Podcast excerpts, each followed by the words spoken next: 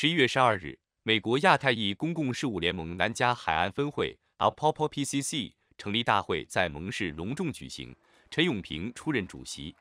国会议员赵美心、Young Kim、刘云平、Mark Takano 以及加州众议员方树强、加州参议员 Robert Hertzberg、加州财务长马世云、立法主任 Jeff Leader、蒙特利公园市长罗佩婷、圣代博士长丁延宇等约四百位政要名流出席。This is another chapter that's being established in Southern California, and the more chapters, the more the political empowerment for Asian Pacific Islanders.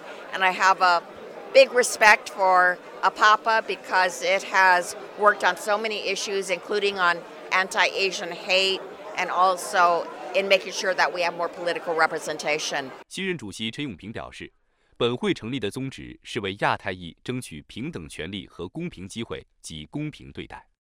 他同时还表示，希望分会能成为亚太裔社区创业、教育、法律咨询等信息网络互助平台，保存亚太裔优秀文化传统，以丰富美国的多元文化，并希望更多亚太裔能加入该联盟，壮大亚太裔的力量和影响力。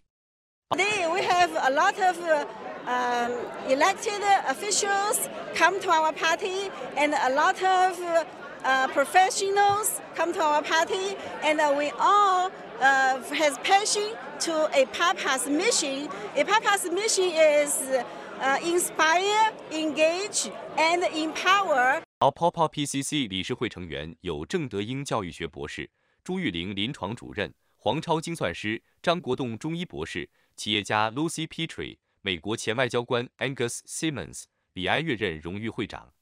All Popo 创始人 C.C. 宴协总部领导从北加州南下出席庆祝晚会，给了分会强有力支持，助力 PCC 起飞。最后，洛杉矶高等法院法官 Adam Chang 带领 All Popo PCC 理事宣誓。